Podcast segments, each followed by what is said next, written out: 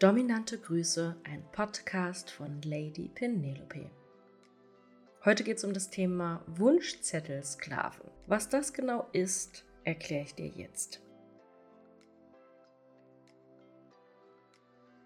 Wenn man auf Twitter, Instagram und Co geht und sich in dieser Szene bewegt, vielleicht auch mal auf Stammtischen war oder in Foren Dinge liest, dann hört man öfter den Begriff Wunschzettelsklave. Damit werden Sklaven gemeint, die eine sehr genaue Vorstellung davon haben, wie sie ein Spiel gerne spielen möchten. Und oftmals werden sie dafür ziemlich abgewertet von den dominanten Damen. Ähm, für mich hat das in der Fake-Domina-Szene oft was damit zu tun, dass die Damen einfach nichts mit diesem Profil anfangen können. Dass sie halt ein vorgegebenes, also dass sie sich einmal überlegt haben, was sie machen möchten und das dann halt immer wieder wiederholen. Also da gibt es keine Individualität, da wird nicht auf den Menschen eingegangen, der da gegenüber ist. Und das bringt natürlich jemand, der genau weiß, was er möchte, bringt natürlich so eine Dame total aus dem Konzept. Mm, als dominante Dame möchte man natürlich viel von seinen eigenen Wünschen einbringen und hat selber genaue Vorstellungen davon, wie man spielen möchte. Und ich glaube, ja, das, was viele Menschen einfach denken, ist, dass jemand, der devot ist, einfach keine Anforderungen stellen darf. Das ist auch zum Teil so. Das möchte ich gar nicht abstreiten. Also du bist Sklave, du hast zu tun, was ich dir sage. Und Punkt. Aber das tun wir in einem bestimmten Rahmen. Für mich ist immer ein schönes Beispiel dafür, wenn ich auf der Autobahn fahre, dann gibt es bestimmte Regeln für diese Autobahn. So, das heißt, zum Beispiel beim Auffahren auf einer Autobahn sehe ich zu, dass ich möglichst mit, keine Ahnung, 100 km/h da drauf fahre und nicht mit 60. Ich gucke, dass ich niemand anderen behindere. Ich gucke, dass ich in eine und dieselbe Richtung fahre, so wie alle anderen. Ich halte mich an die Straßenverkehrsordnung, also an die Schilder, die da sind. Ich versuche niemanden zu bedrängen. Ich mache keine gefährlichen Fahrmanöver. Und ja, ansonsten kann ich bestimmen, wie schnell ich fahre, auf welcher Spur ich fahre, wohin ich fahre, aber halt in einem Rahmen. Ich halte mich an die Dinge, die, an die Regeln, die dort vorgegeben sind. Ansonsten laufen wir Gefahr auf dieser Autobahn, ja, ziemlich gefährliche Unfälle zu sehen. Ich als Rettungssanitäterin gelernte weiß, wie schlimme Aus- und Autounfälle aussehen. Deswegen gibt es da ganz strenge Regeln, die auch kontrolliert werden. Sozusagen Leitplanken, Richtlinien, einen Rahmen. Und ich glaube, dasselbe gilt auch, wenn ich, ja, wenn ich einen devoten Part habe und den erziehe. Das heißt, ich rede vorher mit dem darüber, welchen Rahmen wir gemeinsam setzen. Also, in welche Richtung wir fahren, auf welcher Spur wir fahren, wie schnell wir fahren oder wie langsam und so weiter und so fort. Und an diesen Rahmen halten wir uns beide. So, wenn jetzt jemand mit einem Wunschzettel kommt, ist das für mich erstmal nicht schlimm.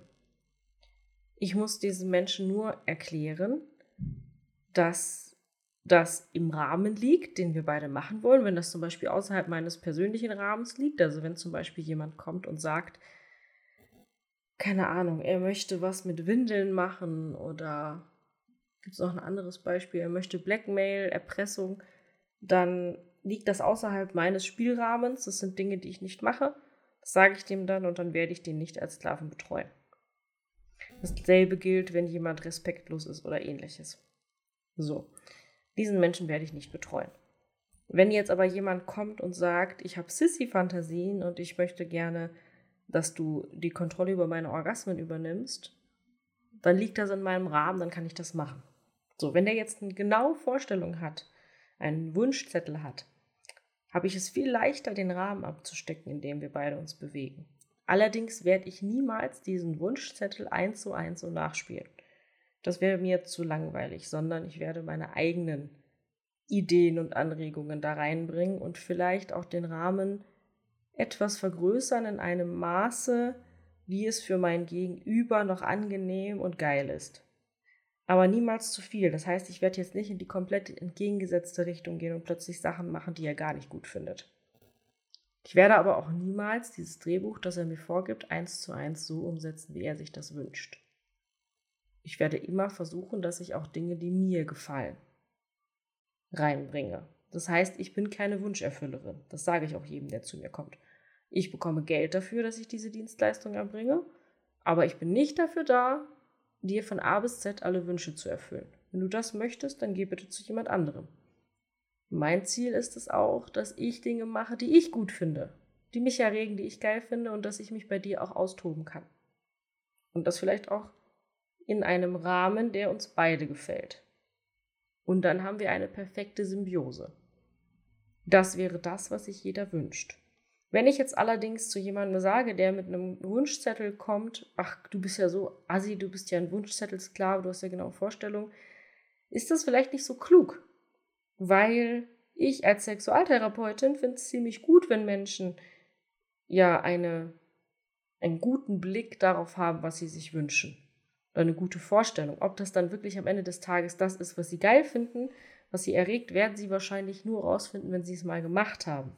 Aber wenn jemand mit, ich nenne das gerne mit einem sexualen, mit einem sexuellen Profil zu mir kommt und sagt, das, das und das finde ich gut, ist das für mich angenehmer, als wenn jemand kommt und sagt, ja, mir ist das eigentlich egal, Hauptsache dir gefällt's. Ich habe auch keine Tabus. Das finde ich überhaupt nicht gut. Ich werde niemals jemanden betreuen, der sagt, ich habe keine Tabus. Wenn jemand zu mir kommt und sagt, ich habe keine Tabus, dann bin ich weg. Das ist ein Warnsignal. Wenn jemand sagt, ich weiß nicht, was meine Vorlieben sind, dann kann man das rausfinden. Dann kann man gucken, okay, was für Pornos guckst du dir denn an, was genau gefällt dir davon. Das kann man rausfinden. Aber jemand, der keine Tabus hat, der hat keine Ahnung von diesem Spiel.